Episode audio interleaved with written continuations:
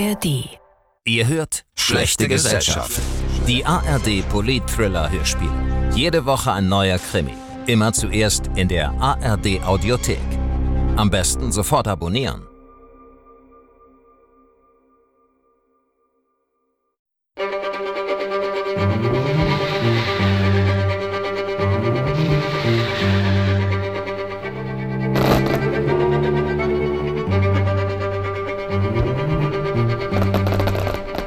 Mord am Hindukusch von Holger Siemann. Regie Annette Kurt.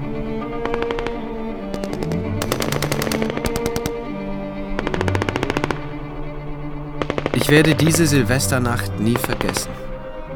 Es war stockdunkel und ich lag bei minus 4 Grad in einem Granattrichter in den Bergen Afghanistans. Leuchtspurgeschosse aus den Bord-MGs von Mannschaftswagen sausten von hinten an mir vorbei in die Dunkelheit wie ein Silvesterfeuerwerk. Bunte Linien, manche zum Greifen nah. Nein, ich bin nicht Soldat. Von Beruf bin ich Staatsanwalt, zuständig für so spannende Sachen wie Versicherungsbetrug. In meiner Freizeit singe ich, am liebsten Schubert. Nie hätte ich gedacht, in einem Krieg zwischen die Fronten zu geraten. Dabei fing vor drei Wochen alles wie ein Abenteuer an. Überraschung. Oh Mensch, Hannes. Na? Was machst du hier? Wie spät ist es? Es ist gleich sechs. Dann lass mich schlafen. Ich bin erst um Mitternacht aus der Redaktion gekommen. Ich muss zum Flughafen. Wo willst du hin? Afghanistan. Ausgerechnet Weihnachten? Es tut mir leid, aber es geht nicht anders. Der Generalstaatsanwalt besteht darauf, dass ich fliege. Ich bin der einzige Unverheiratete in der Abteilung. Bist du nicht? Sag ihm, dass du auch Familie hast. Mich? Ist nicht so einfach. Ich wollte dich Silvester meinen Freunden vorstellen. Das kannst du auch. Bis dahin bin ich längst zurück. Du versprichst es? Ich verspreche es. Was willst du in Afghanistan? Hat jemand eine Beule in den Panzer gefahren und bescheißt die Haftpflicht? Kann ich dir nicht sagen. Aha. Hm? Nein. Ein heißes Eisen. Nein, komm, nimm die Hand Na weg. komm. Bitte. Echt, ich muss vorher noch zu einer Zeugin. Wie ich dich kenne, hast du jede Menge Reservezeit fürs Check-in eingeplant. Robert kannte mich besser, als mir lieb war. Wir hatten uns vor zwei Jahren in einem Kammerchor kennengelernt. Ich war gerade 40 geworden und hatte nach einer gescheiterten Ehe endlich begriffen, dass ich Männer liebte. Wir verstanden uns prima, aber was unser gemeinsames Erscheinen auf der öffentlichen Bühne betraf, war ich ihm zu vorsichtig und er mir zu forsch.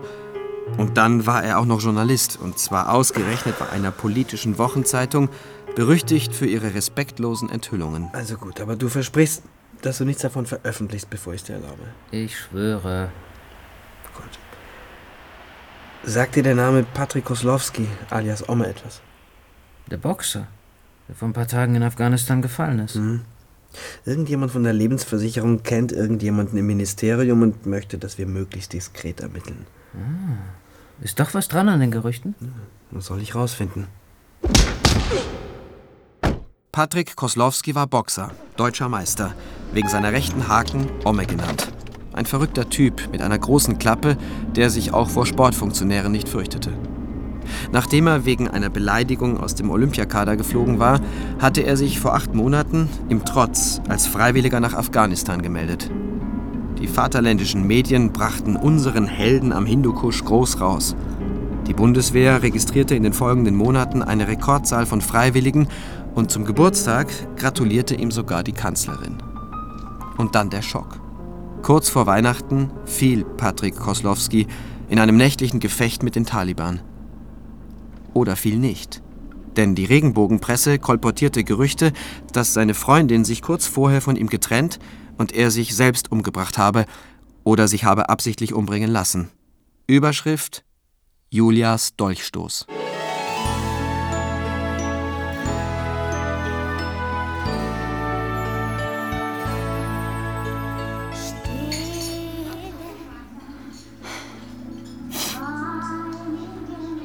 Nein.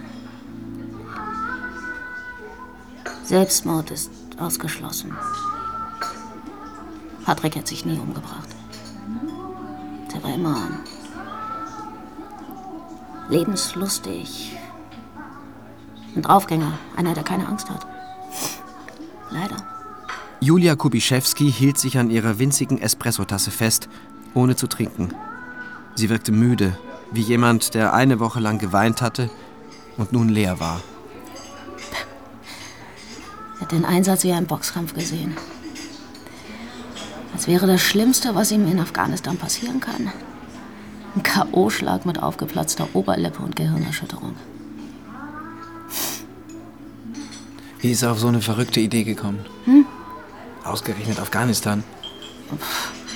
Ja, ein Schulfreund von uns war schon dort. Wie hat Patrick denn reagiert, als sie ihm gesagt haben, dass sie sich trennen wollen?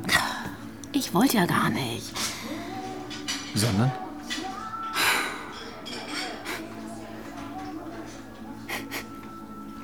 Frau Kubiszewski? Haben Sie das mit dem Dolchstoß gelesen? Ja, sogar seine Eltern tun es auf einmal so, als hätte ich Patrick auf dem Gewissen. Warum glauben die der Zeitung mehr als mir? Sie wollen ihn in Bramdorf beerdigen. Dabei wollte er nie wieder in dieses verdammte Kaff zurück. Und eingeäschert werden wollte er schon gar nicht. Das fand er unnatürlich. Ich hab's ihm gesagt. Aber angeblich habe ich überhaupt keine Rechte, weil ich nicht mit ihm verheiratet war. Waren Sie wenigstens verlobt? Nein. Nichts. Wir waren einfach nur fünf Jahre verliebt. 17 haben wir uns an der Sportschule kennengelernt. Ich war Volleyballerin. Viel unterwegs.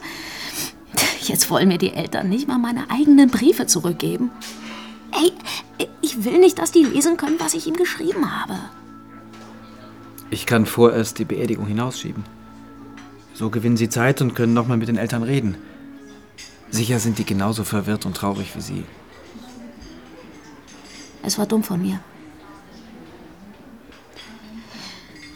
Ich habe ihn vor die Wahl gestellt. Entweder Afghanistan oder ich und sein Kind. Was denn für ein Kind? Ich bin schwanger. Deshalb. Ich wollte, dass er hier bleibt. Das alles ist wie eine richtige Familie. Es gibt Möglichkeiten, den Dienst zu quittieren.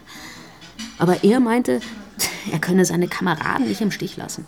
Er müsse erst mal irgendwas noch zu Ende bringen. Was das war, hat er nicht erzählt? Er hat überhaupt nichts erzählt. Nichts für Mädchen. Das hat mich wahnsinnig gemacht. Nicht zu wissen, was er macht, wo er ist. Ich dachte, dass ich so kein Kind kriegen kann. NATO-Oberbefehlshaber Ramsmüller unterstrich, dass die Sicherheit der Helfer nicht mehr gewährleistet werden könne. Der Einfluss der Alliierten und ihrer afghanischen Verbündeten reiche in zwei Dritteln des Landes nicht, um die Provinzen dauerhaft vor einer Rückeroberung durch die Taliban zu schützen.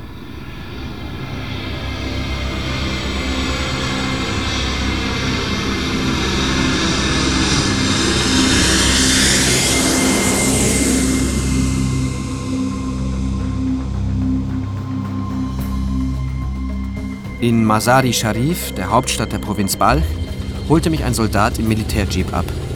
Wir fuhren durch orientalisches Gedränge von Eselkarren, modernen Autos und Militärfahrzeugen, passierten einen Bazar mit bunt gekleideten Menschen und eine wunderschöne blau strahlende Moschee. Meine Stimmung hellte sich auf. Sieht ganz anders aus als in der Tagesschau. Da ist Afghanistan immer so steinig und grau. Ist es auch. Oben in den Steinwüsten. Aber Massal ist cool. Vor allem der Beach Club. Da tragen die Weiber Kopftuch und weiter nichts. Wussten Sie, dass Masari Sharif übersetzt das Grab des Heiligen heißt? Echt? Ja, steht bei Wikipedia. Gefällt es Ihnen in Afghanistan? das hat mich noch niemand gefragt, ob es mir gefällt. Sie sind eine Type, ich werd verrückt. Sind Sie Künstler oder sowas? Am Stadtrand warteten wir vier Stunden, bis der Konvoi komplett war und fuhren dann 200 Kilometer über staubige Straßen in die Berge. Es wurde kälter. Die Nacht brach herein, immer wieder gab es Stopps und niemand wusste warum. Erst am nächsten Morgen erreichten wir Camp North, einen stacheldrahtumzäunten Militärstützpunkt aus Fuhrparks, Hubschrauberlandeplätzen und Blechcontainern.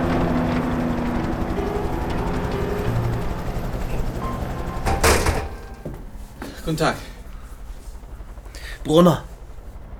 Ich bin hier der Standortkommandant. Schön, dass Sie die weite Reise auf sich genommen haben. In einer halben Stunde fangen wir an. Setzen Sie sich doch. Fangen an, womit? Mit der Trauerfeier für Patrick Koslowski. Deshalb sind Sie doch hier, oder? Ich. Ich ermittle die Todesumstände. Hier ist eine Kopie der Anordnung vom Ermittlungsrichter. Ich dachte, die läge schon vor. Hier kommt eine Menge Papier an. Er bewegte die Nasenflügel, als ob er schnupperte und mich fressen wollte. Aber ich ließ mir keine Angst machen. Meine Wehrdienstverweigerung hatte ich vor mehr als 20 Jahren mit allergischen Reaktionen gegen militärischen Gehorsam begründet. Und die Anekdoten von Suff und Drill, die meine Kollegen immer mal am Rand einer Party zum Besten gaben, waren nicht geeignet gewesen, meine Aversion zu mildern. Herr, ähm, was bedeuten die drei Sterne? Oberst. Oberst, ah ja. Oberst Brunner. Ist das viel, Herr Brunner? Ja. Zur Sache bitte, ich habe Pflichten. Erzählen Sie mir doch von Patrick Koslowski. Wie war Ihr Eindruck? Kam er Ihnen in letzter Zeit verändert vor? Hm? Welche konkreten Aufgaben hatte er? Zuerst, Herr Wintrup. Der Bergungstrupp ist während der Einsatztage in einem Bunker, direkt neben dem Hubschrauberlandeplatz untergebracht. Deshalb habe ich den Obergefreiten Koslowski selten persönlich gesehen und kann auch zu zweitens keine Auskunft geben. Zu drittens, der Obergefreite Koslowski war Führer des Bergungstrupps, dessen Aufgabe darin besteht, selbstständig, in unbekanntem Gelände, unter ständiger Sicherung und größtmöglicher Rücksichtnahme auf die Zivilbevölkerung Bruchstücke und Trümmer verloren gegangener Technik ausfindig zu machen und zurück in den Stützpunkt zu bringen. So eine Art Schrottsammler? Schrott würde ich das nicht nennen. Der Bergungstrupp holt hochentwickelte Elektronik zurück. Drohnen beispielsweise, die bei einem Aufklärungsflug verloren gehen. Warum geht sie denn verloren, diese hochentwickelte Elektronik? Unsere Gegner kennen ihren Wert und versuchen sie abzuschießen. Das klingt gefährlich. Ja, der Bergungstrupp ist ein Spezialkommando. War Koslowski gut in seinem Job? Unter seiner Führung war die Bergungsquote überdurchschnittlich hoch. Er war ein Draufgänger, stimmt's? Ich verstehe nicht, was Sie meinen. Ja, Sie wedeln mit dem Schinken vor der Nase des Hundes und wenn er zuschnappt, muss der Bergungstrupp ihn wieder aus dem Rachen reißen. Das hat was Sportliches, passt zu Koslowski. Zu Hause ist er aus dem Olympiakader geflogen. Hier hat er sich bewährt. Vielleicht schauen Sie sich erst mal ein bisschen in der Praxis um. Leben sich ein, essen was in der Kantine, schlafen sich aus. Ich will so schnell wie möglich mit den Kameraden des Toten sprechen, die beim bei dem tragischen Vorfall anwesend waren. Es tut mir leid, die Soldaten Arnheim, Petzold und Wollenweber sind noch in Masari Sharif und kommen erst morgen zurück. Mit hier findet die Trauerfeier statt und seine Kameraden sind nicht dabei? Ja. Arnheim, Petzold und Wollenweber sind noch im Lazarett und kehren auf Anraten des Psychologen erst morgen zurück. Dann bleibe ich so lange und unterhalte mich derweil mit dem Arzt. Wer hat die Obduktion durchgeführt? Wir sind hier im Camp North für Obduktionen nicht eingerichtet. Der Tod wurde zweifelsfrei festgestellt. Während des Gefechts und nachher nochmal. Wie sieht es mit den Spuren einer Tatwaffe aus? Gibt es einen Bericht? Die Maschinenpistole wurde von den Kameraden entspannt, entladen und gereinigt. Sie befindet sich der Vorschrift entsprechend in der Waffenkammer. Es kann doch nicht Vorschrift sein, die Spuren einer Tatwaffe zu beseitigen. Den Begriff Tatwaffe gibt es in unseren Dienstvorschriften nicht. Und was ist mit dem Tatort? Kann mich da jemand hinführen oder gibt es den in Ihren Dienstvorschriften auch nicht? Feindberührungsgebiet. Das tut mir leid, Herr Winthrop. Da können Sie nicht hin, das ist völlig ausgeschlossen. Was ist mit den persönlichen Hinterlassenschaften? Gibt es Tagebücher? Haben Sie Briefe sichergestellt? Das Führen von Tagebüchern ist den Soldaten untersagt. Was wir im Spind des Obergefreiten Koslowski sichergestellt haben, ist mit dem Sarg unterwegs. Waren in der Uniform irgendwelche Zettel, Notizen? Die Uniform wurde verbrannt. Es bestand Verdacht auf eine Kontamination. Klar, und dieser Spezialkommando-Bunker ist ein Hochsicherheitsbereich, in den ich nicht rein darf, richtig? Ja, das trifft zu. Ich fasse mal zusammen. Der Tote ist weg, seine Kumpels sind zur Gehirnwäsche und Sie haben sämtliche Spuren beseitigt. Nein, hier hat niemand etwas Unrechtes zu verbergen. Aber Sie, Sie sollten die Folgen bedenken, bevor Sie hier weiter herumermitteln. Ach, Sie drohen mir? Nein, ich bitte Sie nur zu bedenken, dass Sie den Toten nicht wieder lebendig machen können. Vielleicht finden Sie heraus, dass der Obergefreite leichtsinnig war. Vielleicht dumm. Ja, vielleicht hat er seinen Tod sogar selbst verschuldet. Na und? Aber Sie machen damit aus einem toten Helden einen toten Trottel. Ich ermittle die Wahrheit. Dafür habe ich meinem Staat einen Eid geleistet. Genau wie Sie. Nein, nicht den gleichen. Denn bei uns geht es um Leben und Tod. Den Kameraden hier, denen geht es an die Nieren, wenn ein mit Verlaub Zivilist über einen von ihnen urteilt. Das sind junge Männer. Manche sind gerade mal erst 20 geworden. Das sind fast noch Kinder. Scham macht sie schwach. Keine Rede mehr davon, dass ich am Appell teilnehmen sollte. Ich kam mir vor wie in die Ecke geschickt. Der Unteroffizier vom Dienst führte mich in eine Blechbaracke. Das Zimmer war klein und eingerichtet wie in einem Hotel für Staubsaugervertreter. Alles roch neu. Draußen vor meinem Fenster traten Soldaten in Kampfuniformen an und stemmten sich gegen den Wind. Der Oberst stand vorn, neben dem lebensgroßen Foto von Patrick Koslowski. Am Fahnenmast knatterte die Bundesflagge mit dem Adler.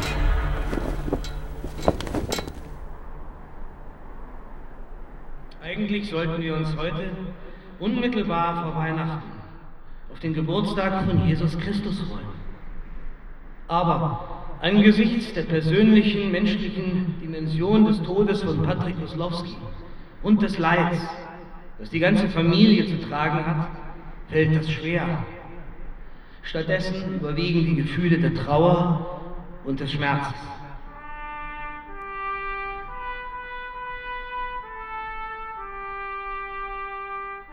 Die jungen Soldaten, einige Frauen darunter, sahen verwirrt aus. Wie Kinder, die gerade ihre Eltern verloren hatten. Ich war gerührt und versuchte gleichzeitig auf die wütend zu sein, die sie verführt hatten. Thank you.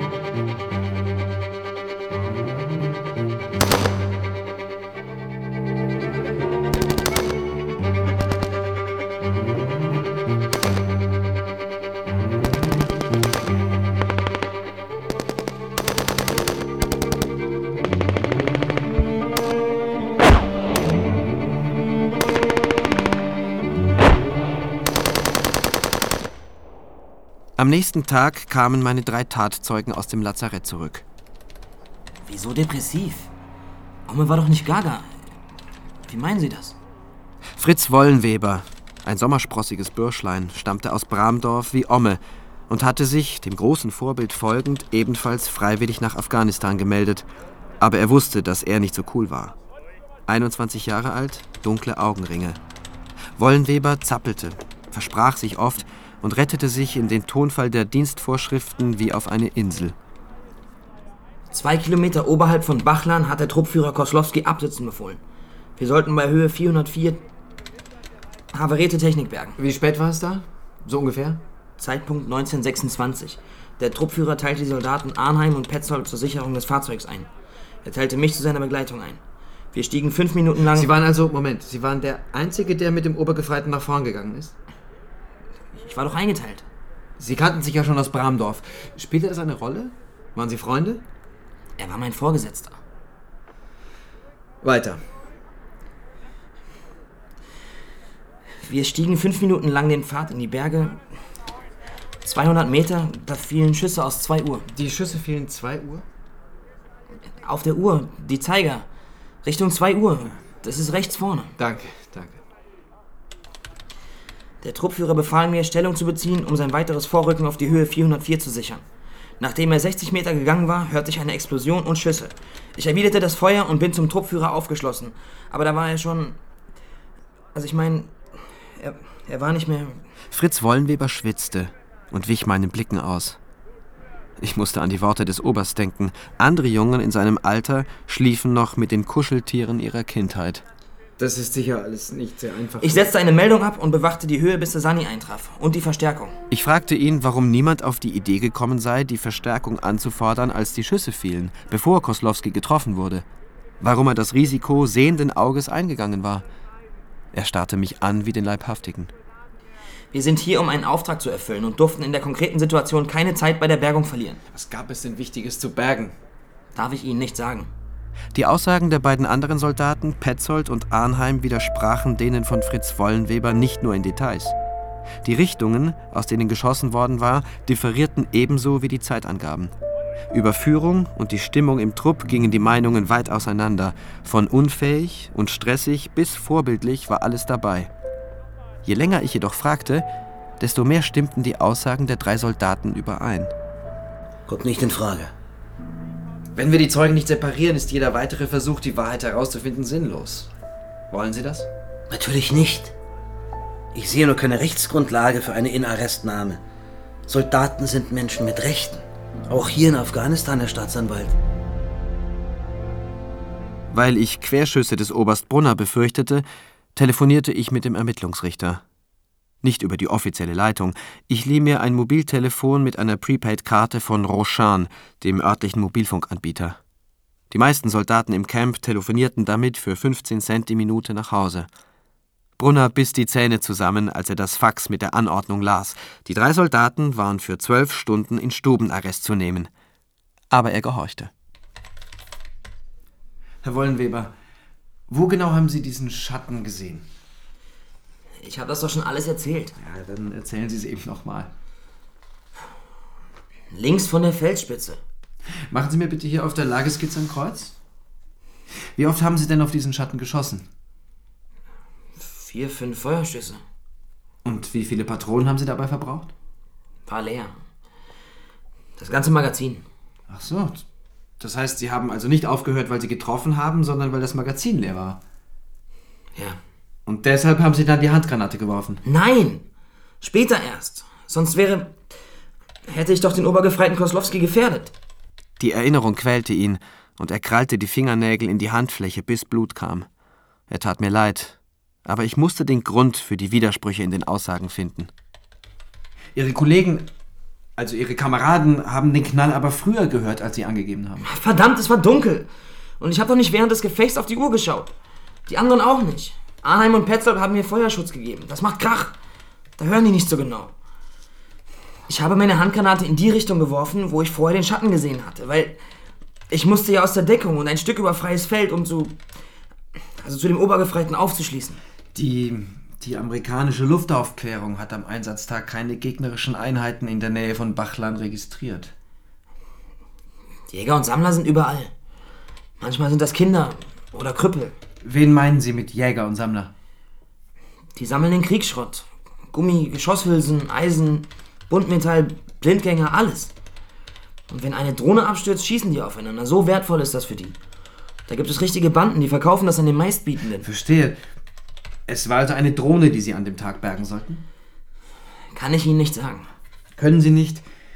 Wollen Sie nicht oder dürfen Sie nicht? Alles drei. Gut. Dann fangen wir nochmal von vorne an. Die Isolierung meiner drei Zeugen nannten sie im Camp Verhaftung. Damit machte ich mir natürlich keine Freunde. In der Kantine wurden die Tische geräumt, kaum dass ich meinen Teller abstellte. Am Ehrenhain spuckte eine Soldatin bei meinem Anblick in den Staub. Und die Wache am Einsatzbunker des Bergungstrupps drohte sogar, mich zu erschießen, wenn ich nicht sofort verschwende. Ich war geneigt, die Aufforderung wörtlich zu nehmen und nach Deutschland zurückzukehren, aber den Arzt wollte ich doch noch vernehmen. Ich möchte wissen, wann Sie mit der Leiche des Patrick Koslowski konfrontiert wurden und in welchem Zustand sich diese befand. Sie als Jurist wissen ja sicher, dass es eine ärztliche Schweigepflicht gibt und wollen mich doch nicht. Wenn Sie dieses Wort noch einmal in den Mund nehmen, dann lasse ich Ihre Approbation kassieren. Ich habe die Schnauze voll von diesem männerbündischen Wir halten dich Theater. Was haben Sie gesehen? Hm.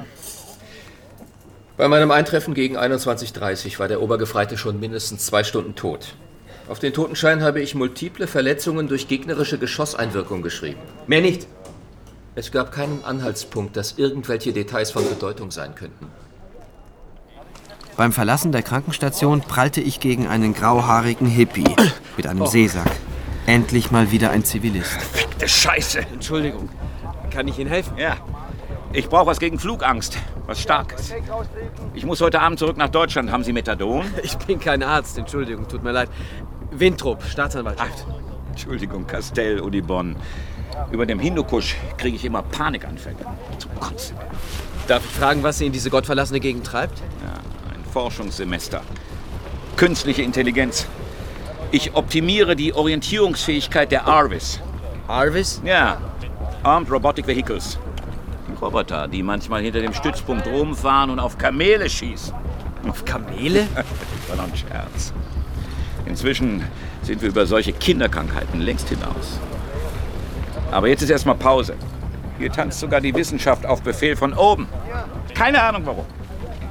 Vielleicht ist das Geld alle.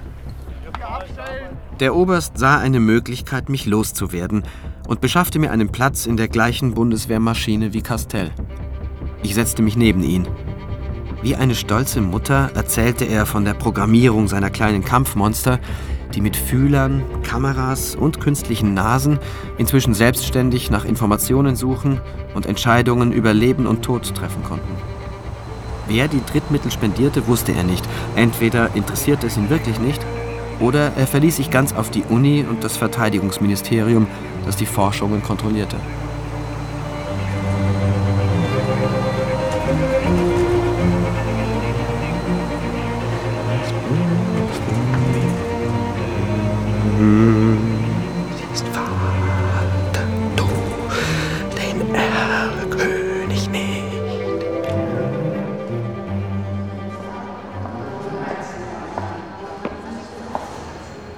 Robert. Na, wie war der Flug?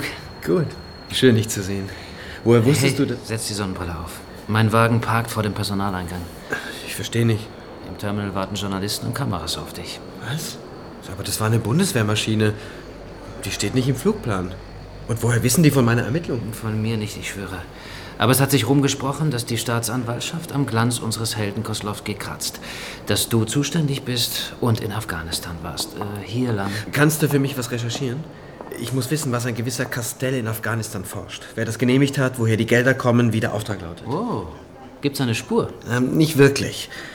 Ich darf nur nichts unberücksichtigt lassen. Ach komm, wenn's nicht heiß wäre, würdest du offiziell beim Verteidigungsministerium anfragen. Okay, es ist heiß. Aber ich erzähle dir nichts. Zu mir oder zu dir? Ich musste sofort weiter nach Koblenz ins Bundeswehrkrankenhaus, wohin Patrick Koslowskis Leiche überführt worden war. Robert sah enttäuscht aus und das tat mir weh. Aber ich würde ihm später alles erklären.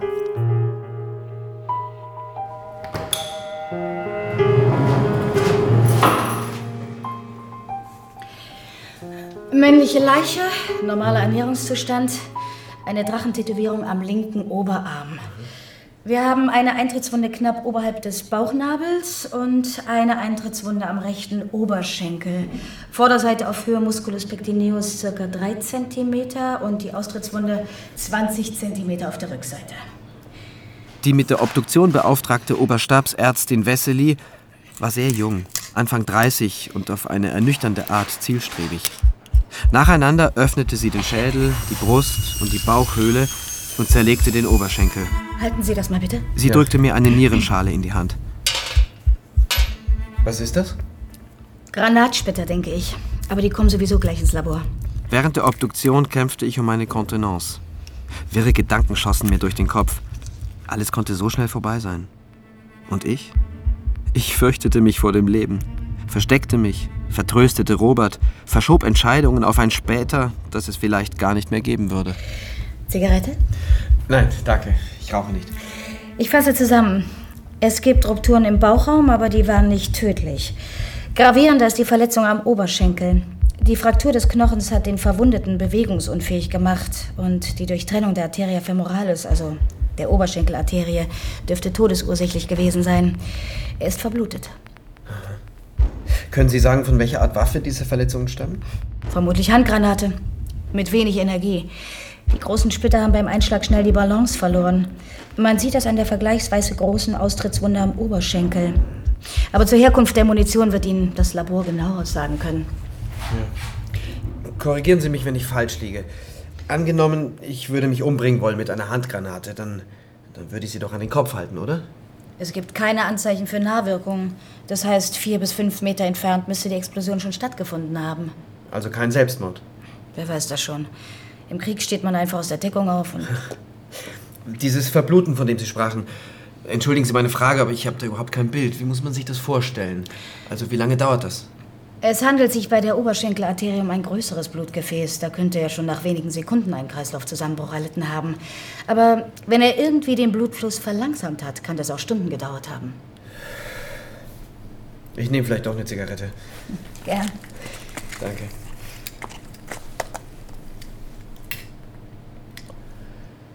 Wie halten Sie das aus hier? Die Pathologie. Ist mein Beruf. Aber diese jungen Männer sind ja keine Verkehrstoten, keine Unfallopfer, sondern praktisch zum Sterben geschickt. Mag sein, dass manchen in der Heimat der lauter gewordene Frontlärm an die Nieren geht, aber entschuldigen Sie, wenn das ein bisschen krass klingt. Es hat auch sein Gutes. Sein Gutes? Wenn es der Preis, der für Demokratie und Wohlstand zu zahlen ist, bewusst wird. Es ist nicht moralisch, immer nur die anderen sterben zu lassen. Oder?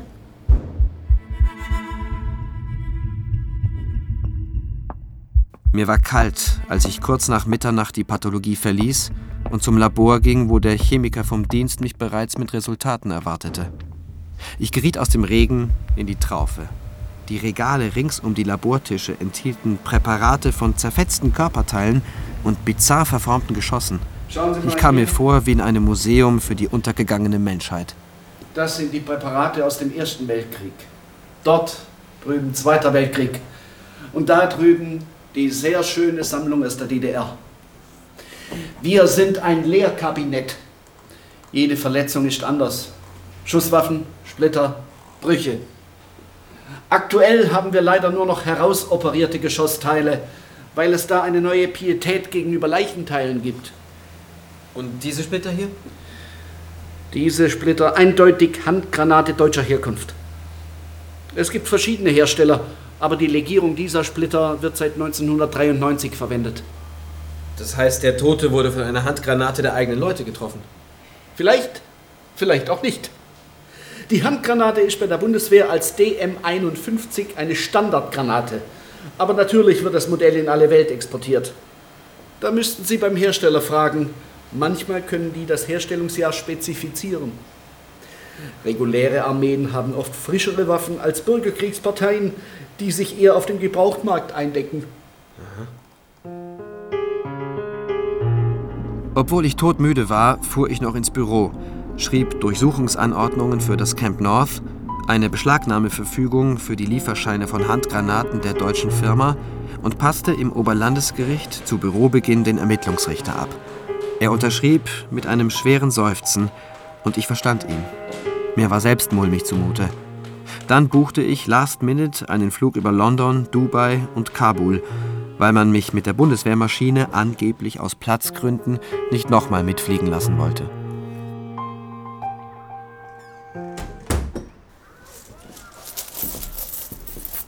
Na? Hey, Nachtschatten. Musst du eigentlich immer zu so unchristlicher Zeit auftauchen? Tut mir leid. Ich muss am Mittag in Frankfurt sein. Oh, bitte nicht nochmal. Ich komme rechtzeitig zur Feier zurück. Ich schwöre. Schwör lieber nicht, das bringt bloß Unglück. Ich spürte, dass er Vertrauen verlor und mir wurde das Herz eng. Aber ich machte meinen Job. Es ging nicht anders. Hast du was über Castell rauskriegen können? Das ist ein ganzes Netzwerk von Forschungseinrichtungen, die dem AVI-Programm der Bundeswehr zuarbeiten. Castell ist nur ein kleines Rädchen. Einer von vielen, die dafür sorgen, dass die Dinger mittlerweile Ziele selbstständig suchen, rennen, springen, fliegen, durch Wände sehen und einer Fliege ins Auge schießen können. Wir bringen einen Artikel darüber, wenn du nichts dagegen hast. Ich dachte nur, die Amerikaner entwickeln Kampfroboter. Das finde ich beunruhigend. Was? Ja, dass so viele das denken. Rüstungskonzerne agieren mittlerweile genauso global wie Erdölmultis. Und keine der in Afghanistan beteiligten Armeen lässt sich die Chance zur Erprobung neuer Waffensysteme auf dem Gefechtsfeld entgehen. Erst recht nicht wir, vom Hightech-Standort Deutschland. Da hängen 100.000 Arbeitsplätze dran. Warum erfährt man nichts davon? Das Kampfroboterprogramm wird nicht nur vom Verteidigungsministerium und der EADS finanziert, sondern auch aus zivilen Forschungsgeldern. Und sogar aus der Exzellenzförderung. An manchen Unis protestieren die Studenten, weil sie Zusammenhänge ahnen, aber es gibt für die Sensoren oder die Software auch zivile Anwendungen. Wenn die beteiligten Wissenschaftler keine Skrupel haben wollen, fragen sie einfach nicht, wofür ihre Forschungsergebnisse verwendet werden können. Ohne Genehmigung verstößt die Erprobung im Ausland gegen das Rüstungskontrollgesetz. Hm. Sei nicht naiv. Natürlich gibt es Genehmigungen. Der Kampf gegen den Terror erlaubt ja fast alles. Und die Doktrin für die Armee der Zukunft kann jeder vom Bundestagsserver runterladen. Erzähl mir lieber, was Castell mit unserem gefallenen Helden zu tun hat. Es fiel mir schwer, aber ich erzählte ihm nichts.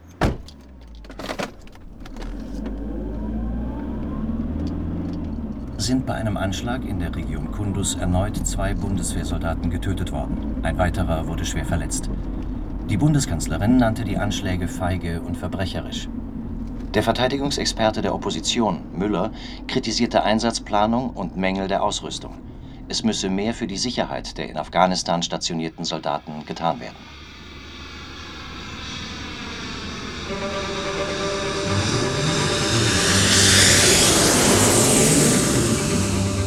Während der mehr als 24-stündigen Reise schwirrten in meinem Kopf die Vermutungen. Hatte Oberst Brunner die wahren Ursachen für Koslowskis Tod vertuscht?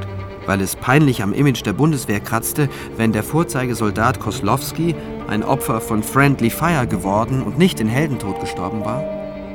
Oder war er in die Erprobung von geheimen Waffensystemen verwickelt?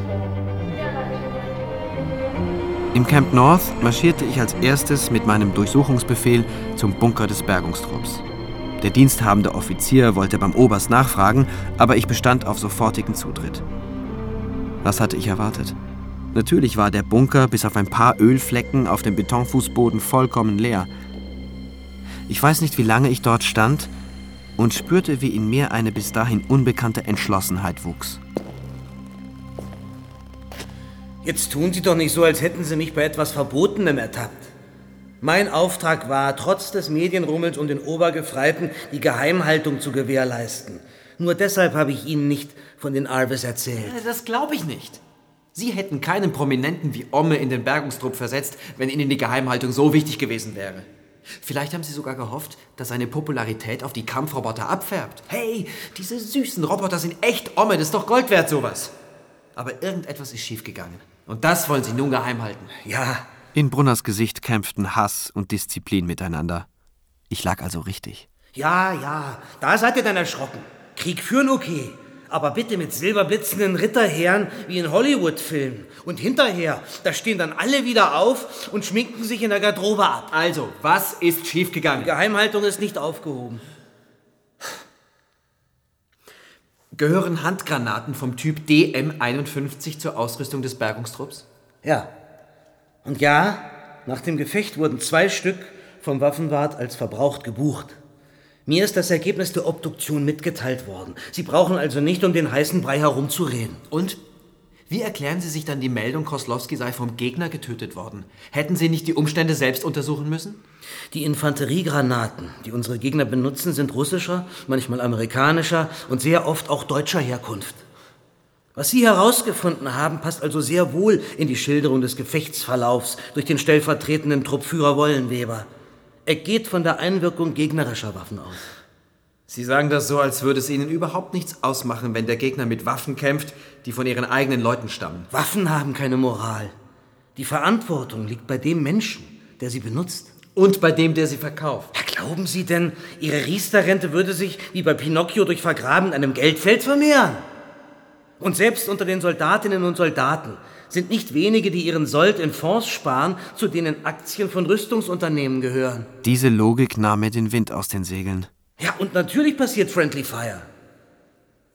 Die meisten Soldaten sind so jung, dass Fahrzeugversicherungen in der Heimat in diesem Alter Zuschläge erheben, wenn sie ein Auto anmelden.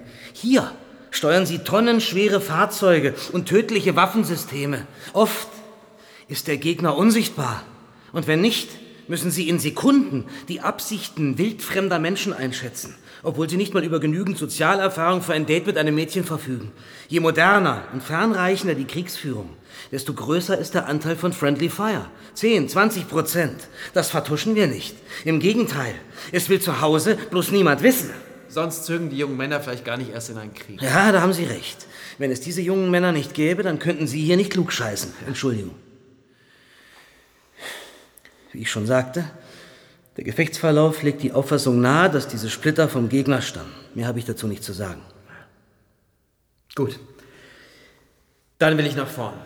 Zum Tatort. Also zu dem Ort, wo es passiert ist. Sie müssen niemandem etwas beweisen. Ich muss die Widersprüche in den Aussagen der drei Beteiligten aufklären. Die Tatortobservierung ist die einzige Möglichkeit, den Gefechtsverlauf zu rekonstruieren und herauszufinden, wie Patrick Koslowski gestorben ist. Nein, das verbiete ich. Ich habe eine richterliche Anordnung. Zum Selbstmord? Sie kennen ja doch nicht mal das Gelände. Ich will ja nicht alleine nach vorn.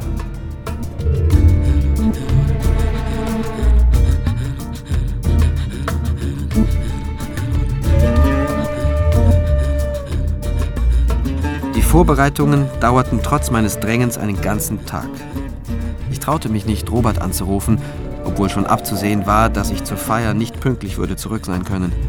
Mir klopfte das Herz. Mir war schlecht vor Angst. Zum ersten Mal in meinem Leben stieg ich in einen Panzer. Es dröhnte, stank, und nachdem wir Bachland passiert und die geteerte Straße verlassen hatten, wurde ich in dem Blechsarg hin und her geworfen. Eine halbe Kompanie und Brunner selbst bezogen vor der Höhe 404 Sicherungsstellungen. Arnheim und Petzold blieben wie am Tag des Gefechts beim Transportpanzer an der Straße. Die letzten Meter ging ich allein mit Fritz Wollenweber. Er stolperte vor mir über die Steine, als sei er betrunken. Gehen wir nicht im Kreis? Ich weiß nicht. Nein. Da ist die Straße. Wir sind zehn Minuten bergauf. Aber, aber vielleicht auch weiter vorn. Arnheim und Petzold haben ausgesagt, dass sie schnurstracks zur Höhe 404 marschiert sind. Ja, ja. Aber wo lang ist schnurstracks? Wir liefen weitere 30 Minuten im Kreis. Es begann zu schneien. Ich ahnte, dass Wollenweber auf Zeit spielte und auf den Einbruch der Dunkelheit spekulierte. Dann würden wir nichts mehr sehen, und bis zum nächsten Morgen hätte der Schnee auch die letzten Spuren bedeckt. Was soll das, Wollenweber? Warum sagen Sie nicht einfach die Wahrheit? Was für eine Wahrheit soll das sein? Friendly Fire! Jemand hat auf Sie geschossen zum Beispiel. Sie waren aufgeregt, haben die Handgranate zu kurz geworfen. Omme wurde verletzt und ist verblutet. Das kann passieren, auch wenn es tragisch ist. Hat der Oberst Ihnen diese Geschichte erzählt? Nein! Bei der Obduktion wurde die Herkunft der Splitter analysiert. Sein Gesicht wurde fahl. Aber vielleicht lag das auch am schwächer werdenden Licht. Das ist doch ein Scheiß! Ihr wisst gar nicht, was hier los ist. Dann erzählen Sie es mir. Ihr wollt mich reinlegen. Nein! Ich muss wissen, was passiert ist. Und vor allem einen Selbstmord ausschließen. Die Lebensversicherung weigert sich zu zahlen, weil es Gerüchte gibt, Omme habe sich aus Kummer über die Trennung von seiner Freundin selbst umgebracht. Oder umbringen lassen. Sie können das widerlegen, stimmt? Ja, okay. Ich habe zu kurz geworfen. Das plötzliche Eingeständnis überraschte mich. Ein Gefühl sagte mir, dass er log. Wussten Sie, dass Julia Ommes Freundin ein Kind erwartet? Das ist nicht wahr.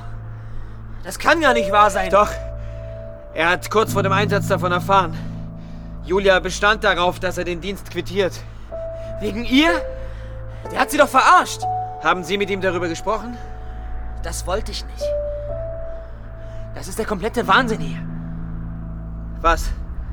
Was wollten Sie nicht? Ich mach nicht mehr mit. Könnt mich alle am Arsch lecken mit eurem Scheiß. Plötzlich sprang er auf und hielt mir die Mündung seiner Maschinenpistole unter die Nase. Das Schwein! Der hat mich nach vorne schicken wollen, weil er wusste, dass er Vater wird. Um mich aus dem Weg zu räumen. Er wollte Sie nach vorne schicken? 60 Meter ohne Deckung. Das war seine Idee. Ich habe sonst immer alles mitgemacht, aber das war vollkommen bescheuert. Eine Maschine. Welche Maschine?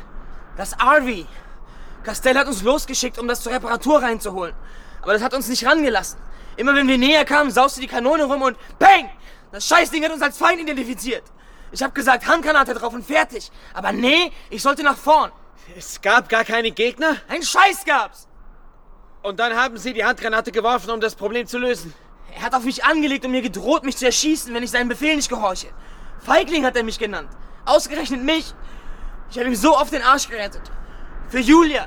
Bloß für sie habe ich das gemacht. Weil sie ihn geliebt hat. Und jetzt? Er hat sie doch gar nicht verdient. Ich verstehe, dass Sie wütend waren.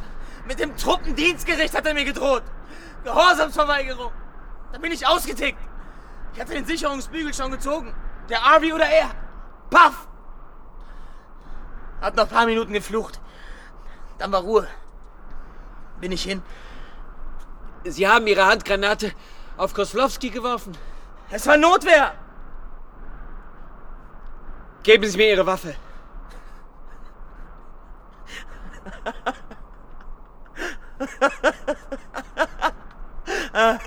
Was ist so lustig daran? Dem RV ist der Strom ausgegangen. Piep, piep, piep. Meine Batterie ist leer. Ich konnte hinspazieren und ihn an die Leine nehmen. Put, put, put, mein Hündchen, komm. Geben Sie mir Ihre Waffe, Herr Wollenweber. Er antwortete nicht, sondern lud durch. Ich war sicher, gleich zu sterben. Angst fühlte ich nicht, bloß unendliches Bedauern, weil Robert nie erfahren würde, dass mein letzter Gedanke ihm galt. Als die Mündung blitzte, blieb mein Herz stehen.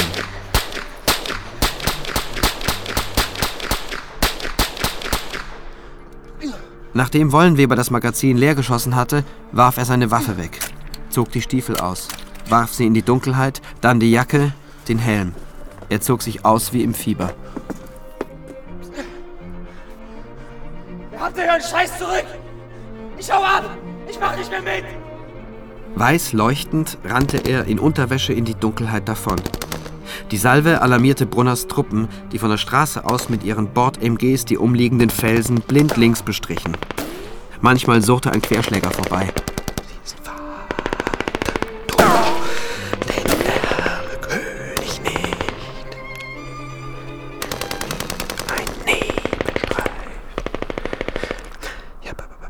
Drückte mich in eine Mulde und überlegte, ob ich wie ein richtiger Soldat die Bodenwellen nutzen konnte, um aus der Schusslinie zu kriechen. Aber es gab überall Stacheldraht, Minen, Blindgänger. Und ich musste fürchten, dass Brunner, Petzold oder Arnheim mich versehentlich treffen würden. Dann fiel mir ein, dass Wollenweber wie die meisten Soldaten ein Mobiltelefon bei sich trug. Ich durchsuchte seine weggeworfene Uniformjacke.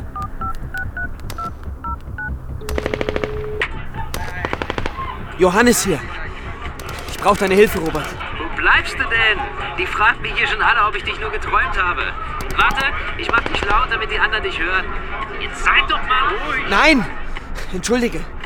Ich stecke hier noch in Afghanistan fest. Du musst für mich ein paar Anrufe machen. Was ist los? Bist du draus? Wo genau steckst du fest? Du musst versuchen, die ISAF-Zentrale in Kundus zu erreichen. Du musst mit Oberst Brunner sprechen, verstehst du? Oberst Brunner, schaffst du das? Ich bin Journalist, Hannes. Das ist mein Job. Es war merkwürdig. Seine Stimme zu hören, gab mir eine bis dahin nicht gekannte Sicherheit. Ich wusste plötzlich, was mir wirklich wichtig war, und ich fragte, was mir spontan in den Sinn kam. Willst du mich heiraten?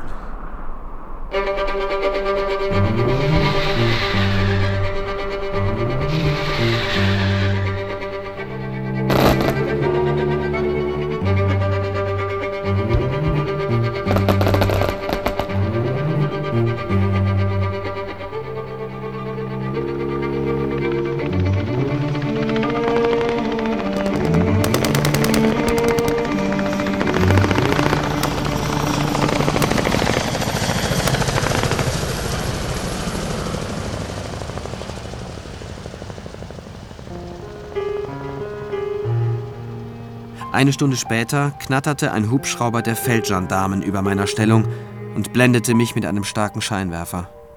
Fritz Wollenweber wurde im Morgengrauen von einer Streife halb erfroren in einer Felsspalte gefunden.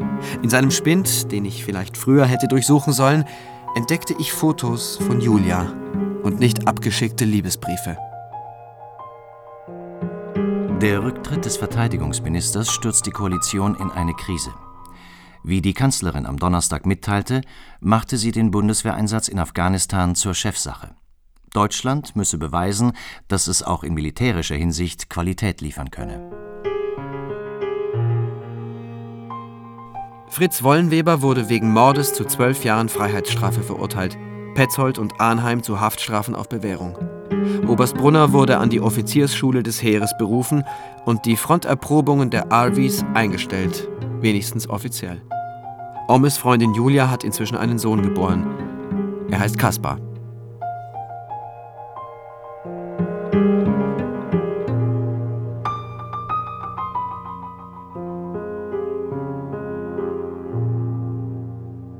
Mord am Hindukusch von Holger Siemann. Die Rollen und ihre Darsteller. Wintrup Andreas Pietschmann. Robert Torben Kessler. Oberst Brunner Oliver Stokowski. Fritz Marlon Kittel. Julia Janina Sachau. Sowie Thomas Lang, Tanja Schleif, Dustin Semmelrogge, Philipp Scheppmann, Bernd Rehäuser und Volker Lippmann. Technische Realisation Günter Kasper. Regieassistenz Fari Sarimese. Regie Annette Kurt. Eine Produktion des Westdeutschen Rundfunks Köln 2013.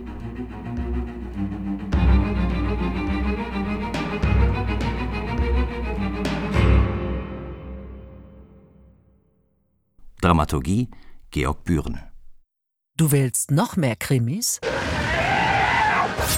Die krassesten Krimis, von Hardboiled bis Psychothriller aus der ganzen ARD, findest du gleich nebenan. In der ARD Audiothek, im Hörspiel-Podcast Knallhart.